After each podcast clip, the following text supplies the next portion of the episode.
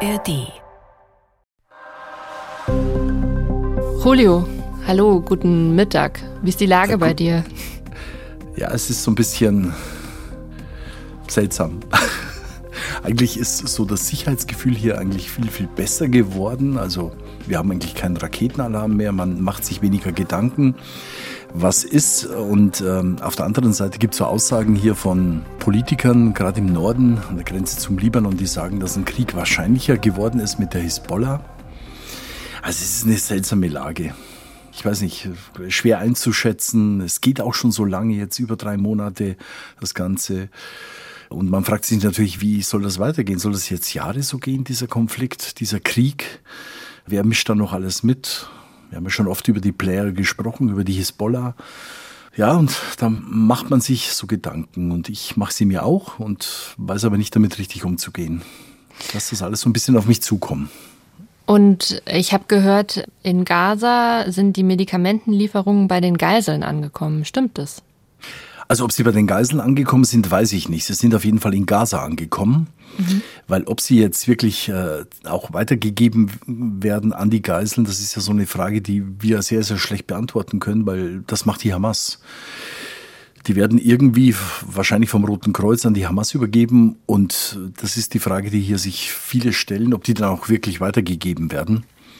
Und es sind ja nicht nur Medikamente für die Geiseln, es sind auch Hilfsgüter und Medikamente für die Zivilbevölkerung. Das war ja Teil dieses Deals, der da jetzt wieder gemacht wurde.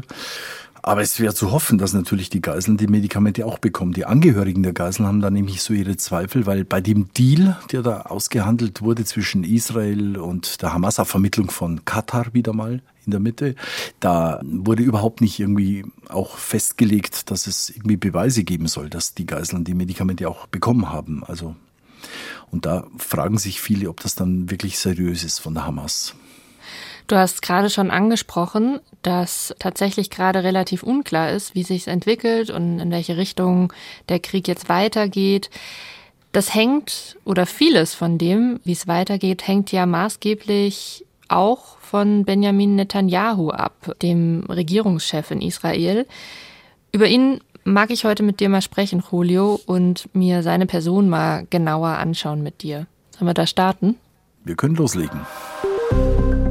Hallo zu Lost in Nahost, der Podcast zum Krieg in Israel und Gaza. Es ist gerade echt schwierig, den Überblick zu behalten und zu verstehen, was passiert. Ich bin Ann-Kathrin Wetter und spreche hier in diesem Podcast mit den KorrespondentInnen der ARD in Tel Aviv und mit anderen ExpertInnen zur Lage in Nahost und über die Hintergründe damit ihr euch nicht mehr lost fühlt bei dem Thema.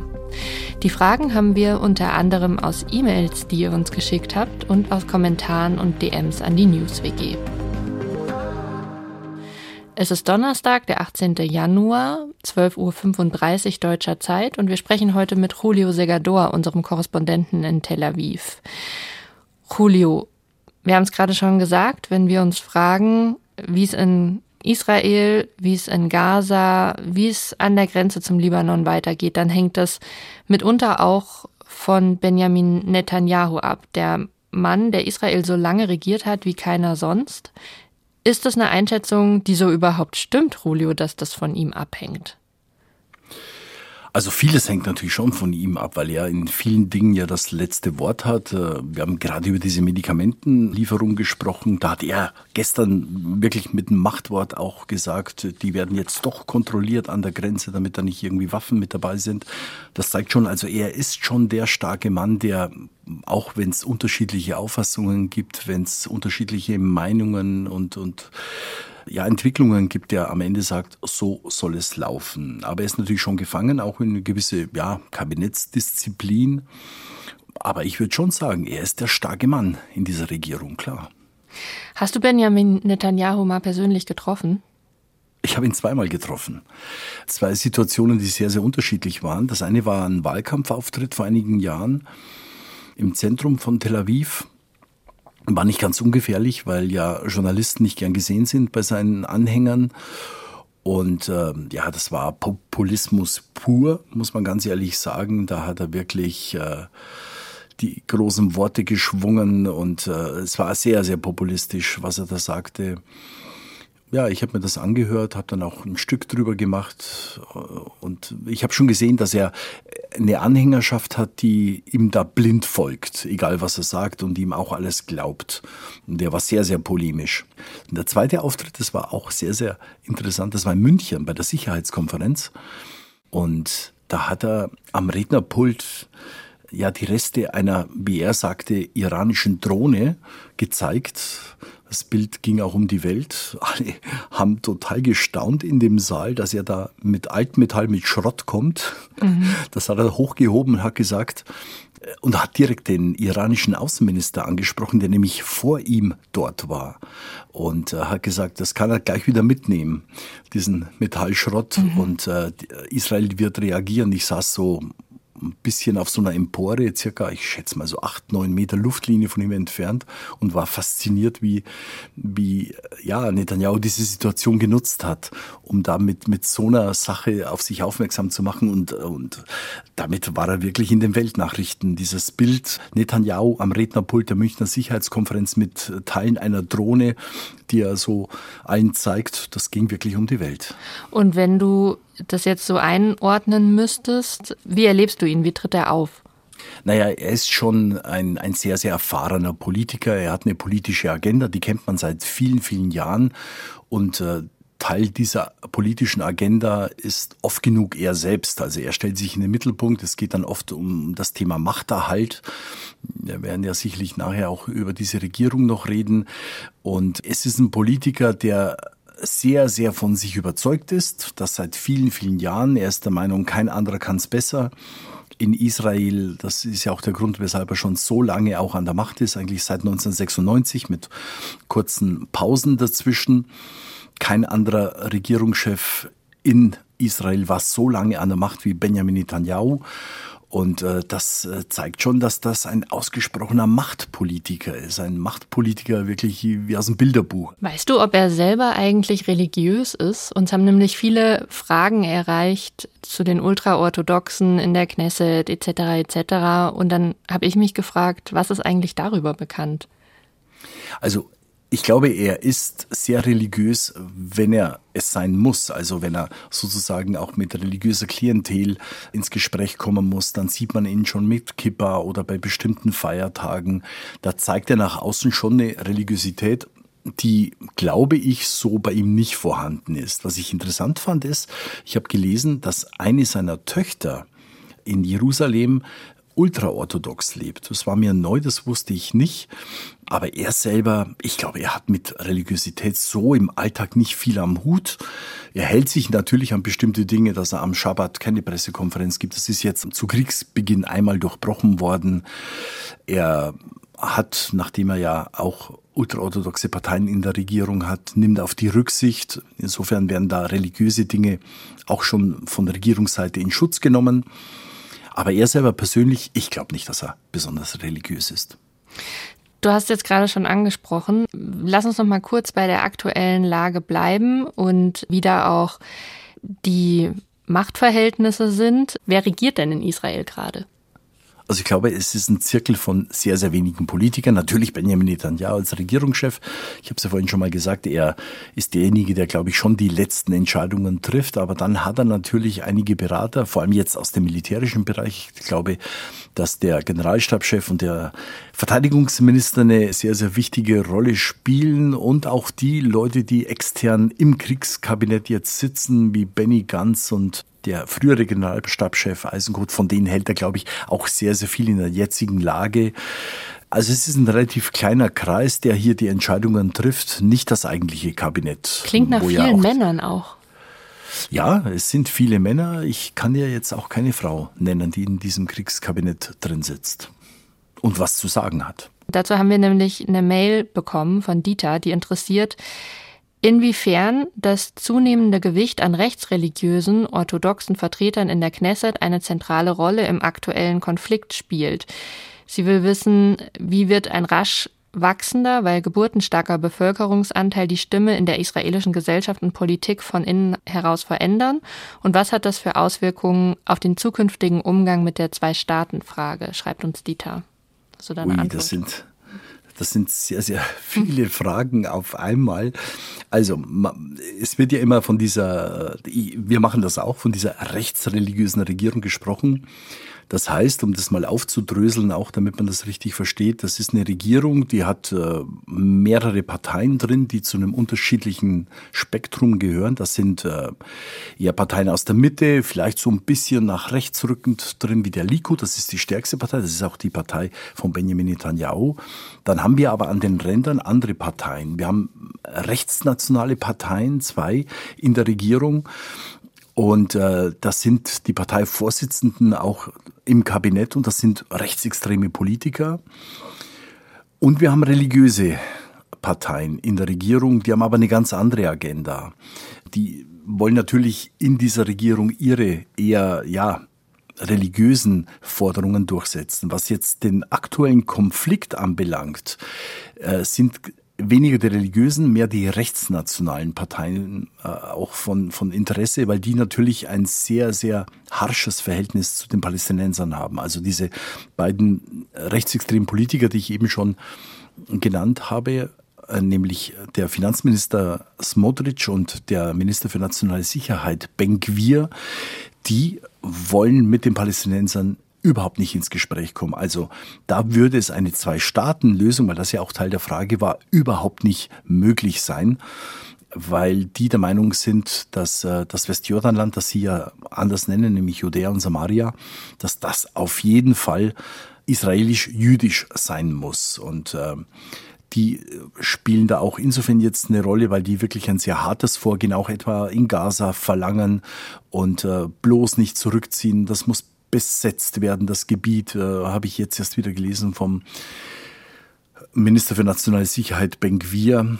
Also die sind schon, es sind Hardliner in der Regierung, die da äh, natürlich schon auch Benjamin Netanyahu vor sich hertreiben. Das muss man ganz offen sagen.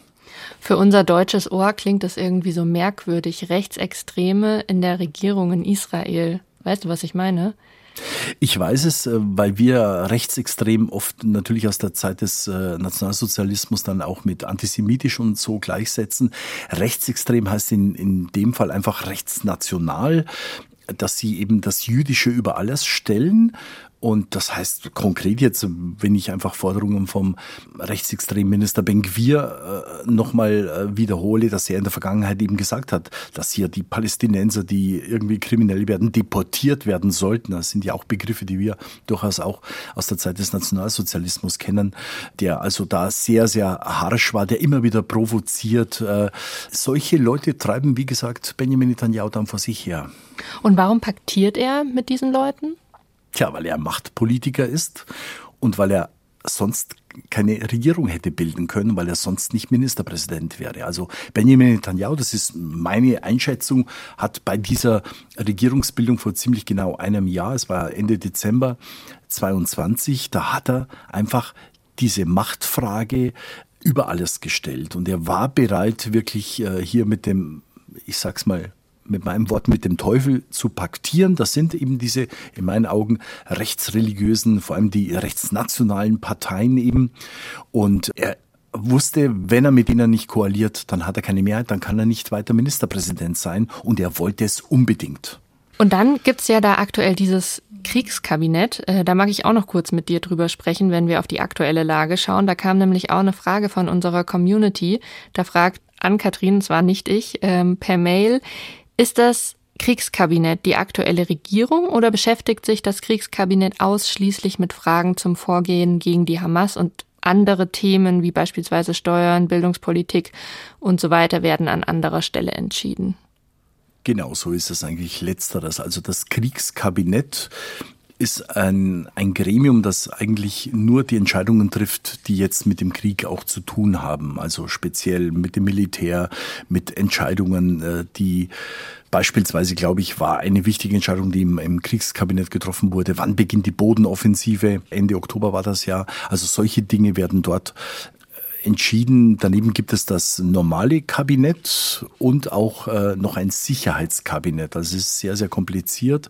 In dem Kriegskabinett, und das ist, glaube ich, das Interessante, sitzen auch zwei Leute, renommierte Leute, die nicht normalerweise dieser Koalition angehören, nämlich der Oppositionspolitiker Benny Gantz, der war ja schon mal Verteidigungsminister und auch der ehemalige Generalstabschef Eisenkot. Und das sollte natürlich auch so ein bisschen nach außen zeigen, dass man hier äh, alle einbinden möchte. Also man will hier nicht nur Leute aus dieser, wir wissen aus den Protesten gegen diese Regierung sehr umstrittenen Regierung haben, sondern das sollte alles auf breiteren Beinen stehen. Und äh, das ist ihm sicherlich auch gelungen, weil gerade Benny Ganz hat hier viel, viel Zuspruch. Und äh, das wird schon in der Öffentlichkeit honoriert, dass hier mit Benny Ganz auch ein Politiker äh, drin ist, der nicht unbedingt jetzt auch im Schoß von Benjamin Netanyahu sitzt. Jetzt haben wir schon drüber gesprochen, wie Benjamin Netanyahu aus deiner Sicht so aufgetreten ist, wie sich seine Person und Rolle darauf auswirken könnte, wie der weitere Verlauf jetzt in dem Konflikt und Krieg ist. Ich würde mit dir gerne noch mal einen Schritt zurückgehen in die Vergangenheit von Benjamin Netanyahu und drauf schauen, wie wurde er überhaupt das, was er ist.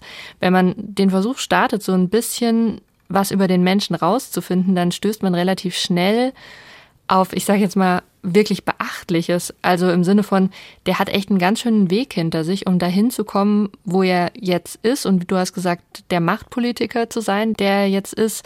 Empfindest du das auch so mit dem Weg, den er da hinter sich hat, Julio?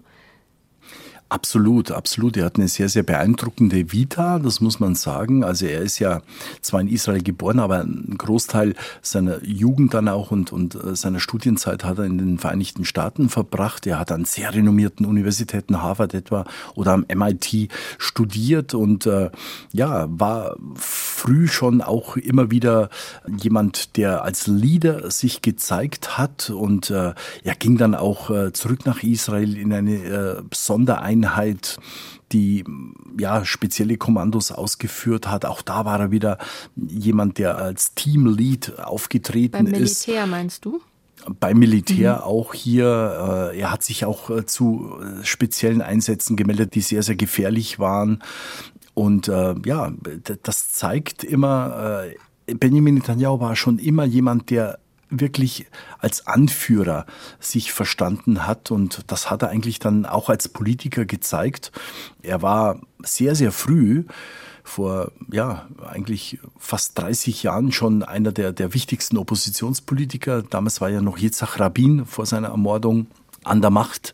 Und äh, Benjamin Netanyahu war äh, damals ja als Parteichef des Likud schon vor, vor 30 Jahren eigentlich der äh, Gegenspieler zu Yitzhak Rabin. Und äh, nach der Ermordung von Rabin 1995 wurde er, er dann ein Jahr später auch als zum ersten Mal als Ministerpräsident gewählt. Sag mal, wie alt ist denn Benjamin Netanyahu eigentlich? Netanyahu ist 74 Jahre alt, aber er wirkt eigentlich jünger. Also wenn ich mir so ähm, andere Präsidenten angucke, die so in seiner Altersklasse sind, vielleicht ein bisschen älter, so wie Joe Biden oder auch Trump, äh, die wirken, es sind zwar ein bisschen älter, aber die wirken viel älter. Also er wirkt da schon viel, viel fitter. Und wir haben ihn ja jetzt auch so gesehen, oft bei Truppenbesuchen. Also er wirkt da sehr, sehr agil und äh, überhaupt nicht senil wie andere Politiker.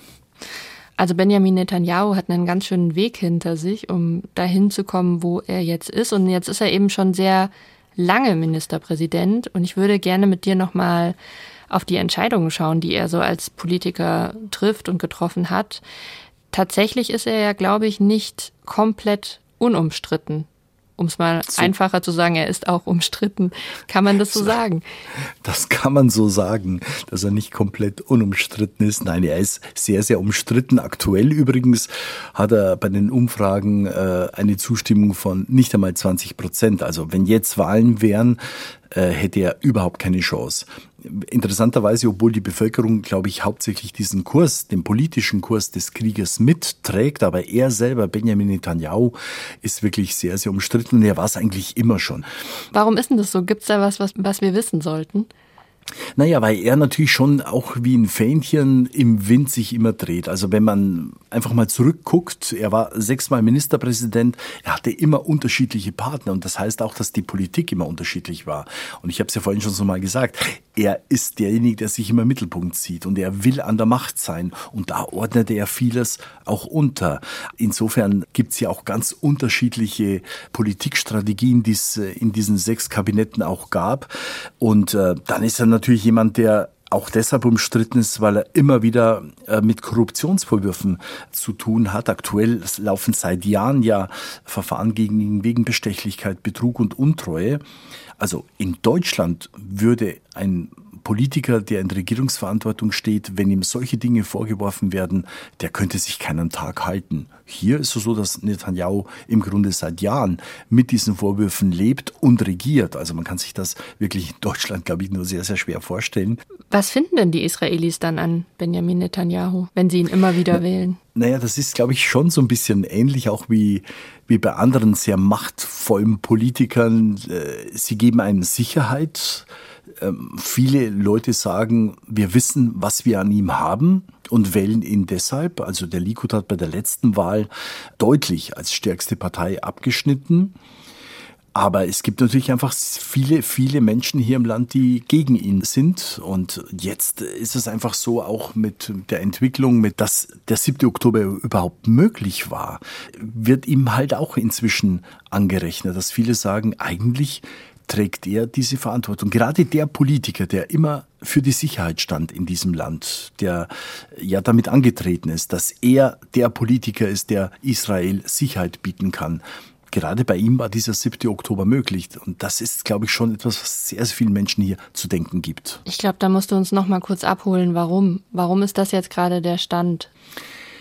Naja, wir hatten ja die Situation, dass am 7. Oktober ein Angriff erfolgte, der eigentlich nie für möglich gehalten worden wäre. Keiner in Israel hat damit gerechnet, dass diese wahnsinnig gut gesicherte Grenze mit einem Grenzzaun, der Milliarden gekostet hat, der wirklich 30, 40 Meter in die Tiefe geht, damit da keine Tunnel vom Gazastreifen rübergegraben werden können, dass der mit einfachsten Mitteln aufgeschnitten wird, dass die mit Mopeds und zu Fuß durchgehen, dass die 1200 Menschen an diesem Tag umgebracht haben und natürlich stellen sich viele Menschen hier die Frage, wer ist dafür verantwortlich? Und viele geben als Antwort, eigentlich ist der Regierungschef dafür verantwortlich. Benjamin Netanyahu selbst hat ja sehr, sehr früh gesagt, das sind die Geheimdienste verantwortlich. Also er hat diese Verantwortung immer anderen hingeschoben. Aber er ist der oberste Politiker in diesem Land und natürlich muss er sich dieser Verantwortlichkeit stellen. Er macht das sehr, sehr geschickt. Wie gesagt, er ist ein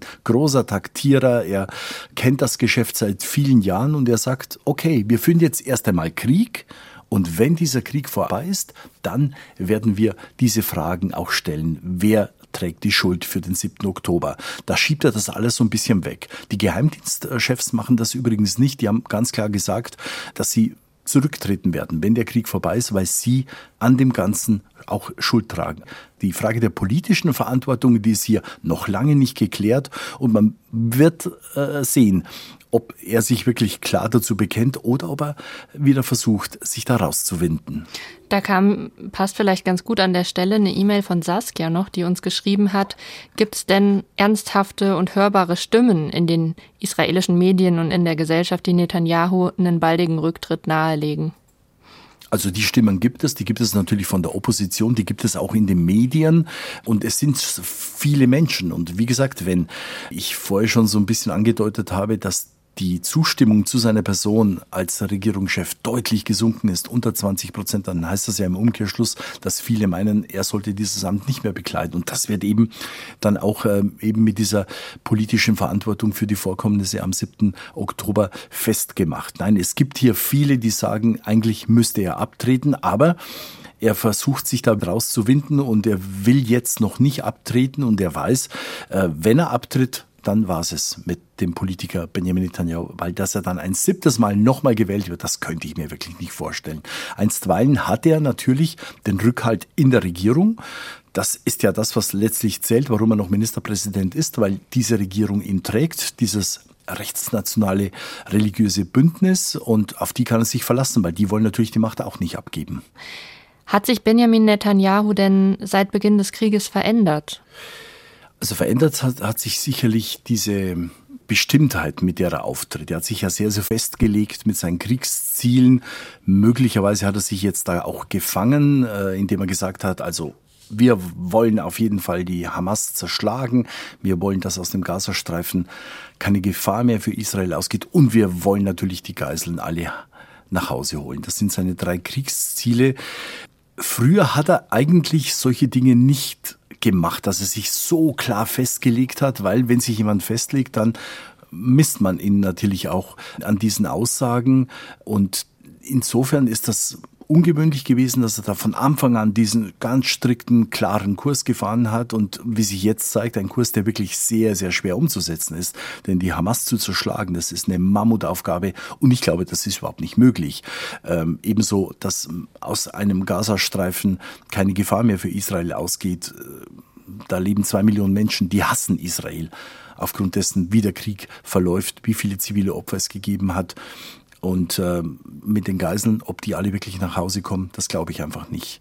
Ähm, das wird sich zeigen, dass da sehr, sehr viele nicht nach Hause kommen werden. Also früher war er da, glaube ich, ein bisschen geschickter, indem er sich da mehr Türen offen gelassen hat. Da hat er sich sicherlich ein bisschen verändert. Ansonsten ist er der Machtpolitiker immer noch, der sagt, wo es lang geht. Und äh, ja, da sehen wir den alten Benjamin Netanyahu. Und kann es nicht einfach auch Überzeugung sein? Also, dass er jetzt sagt, das müssen wir jetzt wirklich hinkriegen? Passt aber nicht zu seiner Rolle als Machtpolitiker wahrscheinlich. Ja, dieses, das müssen wir hinkriegen, das würde ja auch irgendwo heißen, dass er Kompromisse eingeht und dass er mit, mit Leuten auch verhandelt und dass am Ende nicht nur seine Meinung zählt und das ist er einfach nicht. Er ist jemand, der immer so aufgetreten ist, dass alle sehen, er ist der Einzige, der es kann. Und äh, das kann ihm wirklich hier auf die Füße fallen, weil am Ende wird es so sein, dass man sieht, dass er wirklich viele Fehler gemacht hat, dass er möglicherweise, was die Geiseln anbelangt, äh, mehr hätte verhandeln müssen, auch auf Kosten dessen, dass er vielleicht eins der Kriegsziele mit der Hamas nicht erreicht. Und das kann ihm wirklich alles auf die Füße fallen. Wir haben noch eine Frage von Ariane, die hat der Newswege geschrieben und fragt, wie ist denn die Stimmung in Israel gerade und die Meinung zum Krieg? Gibt es Friedensaktivisten? Also es gibt auch Friedensaktivisten, aber die äh, sind jetzt nicht nennenswert wirklich äh, zu sehen. Es ist so, dass dieser 7. Oktober in dieser Gesellschaft einen derart großen Schock wirklich äh, versetzt hat, dass die Menschen einfach Angst haben. Und viele folgen der Argumentation, dass man die Feinde ausschalten muss, um hier wieder im Frieden leben zu können. Und deshalb haben es Friedensaktivisten, haben es die, die für, die für die Versöhnung zwischen Palästinensern und Israelis werben, wirklich äh, kaum Chancen. Das muss man ganz offen sagen. Man sieht die Friedensaktivisten, aber sie sind wirklich klar in der Minderheit. Der Kriegskurs, der wird von der Gesellschaft, ich sag, noch getragen. Man merkt jetzt, dass die Verluste auch an Soldaten, an israelischen Soldaten immer größer werden. Und äh, auch die Unruhe wird größer, weil man äh, sieht, dass die Geiseln nicht zurückkommen. Jetzt nach über 100 Tagen, realistisch gesehen, hat Netanyahu mit seinem militärischen Kurs noch keine einzige Geisel befreit. Er sagt zwar, dass nur durch den militärischen Druck der Waffenstillstand umgesetzt werden konnte, in dessen Rahmen dann Geiseln freigelassen wurden, aber eine Befreiung durchs Militär von Geiseln, die hat es nicht gegeben. Und das macht viele Menschen stutzig, weil sie sagen, ob das dann doch der richtige Kurs ist. Also die Zweifel über den Kurs, die werden größer, aber noch, glaube ich, hat diese Regierung einen Rückhalt, was die Kriegsziele und den Kriegskurs anbelangt. Wir haben jetzt bisher heute über viele Themen gesprochen, die wir nur angerissen haben. Und wenn ihr darüber mehr erfahren wollt, dann haben wir da teilweise eigene Folgen zu. Zum Beispiel haben wir eine eigene Folge gemacht über die israelischen Siedler im Westjordanland. Und wir haben eine eigene Folge gemacht über das Militär in Israel. Und wir haben auch eine eigene Folge über die Geiseln gemacht. Also schaut da nochmal in unseren Feed rein und hört gerne nochmal die Folgen nach. Und Julio, ich würde dich noch gerne zum Abschluss dieser Folge fragen. Du hast zwar schon gesagt, dass es dir schwerfällt, irgendwie zu beurteilen, wie es weitergeht, aber was meinst du denn? Was ist denn das Wahrscheinlichste, wie es weitergehen könnte jetzt mit dem Krieg? Also ich glaube, dass wir mit dieser Situation, die wir jetzt haben, dass äh, im Gazastreifen gekämpft wird, dass da ein unglaublich humanitäres Drama stattfindet, dass im Norden weiter dieser Beschuss stattfindet und die Menschen, die dort evakuiert worden sind, dass die nicht zurück können und dass vor allem in der Westbank, also im Westjordanland, dass da wirklich permanent auch Einsätze laufen, Menschen sterben. Ich glaube, dass wir diese Situation jetzt einfach über einen längeren Zeitraum haben werden. Ich glaube nicht, dass es hier die mega, mega, mega Eskalation geben wird, dass es dieser große Krieg wird. Aber ich glaube, dass dieser Konflikt jetzt einfach weitergeht und das ist insofern traurig, weil natürlich viele, viele Menschen sterben und wenn wir auf fast zwei Millionen Binnenflüchtlinge gucken, die da im Gazastreifen sind, dann ist das eine humanitäre Lage, die, die man einfach gar nicht mehr fassen kann. So schlimm ist es. Die Menschen schlafen da nur noch auf dem Boden zum Teil. Äh, sie haben zu wenig Nahrungsmittel, zu wenig Wasser. Und da tragen alle Schuld. Alle, alle Kriegsparteien tragen da Schuld daran. Aber am Ende müssen es halt die Zivilisten ausbaden. Und das macht mich persönlich sehr, sehr traurig. Aber ich glaube, da wird sich so schnell einfach nichts ändern. Und es ist jetzt noch eine sehr hypothetische Frage. Aber die Folge in der ging es jetzt nun mal die ganze Zeit um den Politiker Benjamin Netanyahu. Glaubst du, das alles wäre anders verlaufen oder würde anders verlaufen, wenn da jemand anders gerade an der Macht wäre? Ich glaube schon. Ich glaube, wenn Yair Lapid zum Beispiel noch an der Macht gewesen wäre, dann wäre das Thema Verständigung auf irgendeine Art und Weise, auf irgendeiner politischen Ebene, vielleicht mit den Vereinten Nationen oder so, da wäre mehr drin gewesen. Da hätte es mehr Verhandlungen gegeben.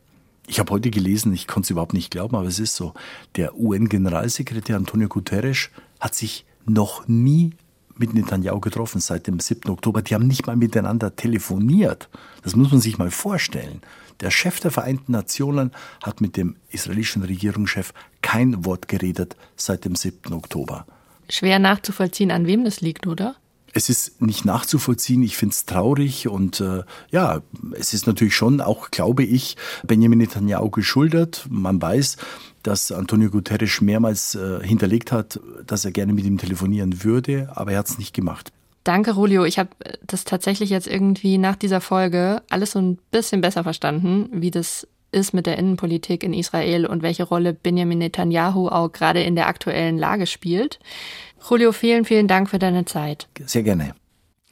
Und an der Stelle kommt wie immer ein Podcast-Tipp für euch, nämlich Cut das Silvester, das uns verfolgt. Das ist ein ganz neuer Podcast vom WDR und der fasst die Themen Migration, Integration und Flucht an. Das sind gerade politische Dauerthemen, die heftig und emotional diskutiert werden und manchen Parteien auch geholfen haben, dahin zu kommen, wo sie heute stehen, der AfD zum Beispiel. Also Podcast-Tipp heute, Cut, das Silvester, das uns verfolgt, zu finden in der ARD Audiothek und überall, wo es Podcasts gibt. Link packen wir euch in die Show Notes. Und wenn ihr eine Frage habt, die wir hier bei Lost in Nahost besprechen sollen, dann schickt uns die auch ganz gerne per DM an die NewsWG auf Instagram oder per E-Mail direkt an uns an lostinnahost.br.de findet ihr auch in den Show Notes nochmal. Lost in Nahost ist ein Podcast von BR24 und dem ARD-Studio Tel Aviv in Zusammenarbeit mit der NewsWG, die Nachrichten auf Instagram macht. Das Redaktionsteam dieser Folge sind Anna Fawig, Birgit Frank, Julio Segador, Jan-Christoph Kitzler und ich, Ann-Kathrin Wetter.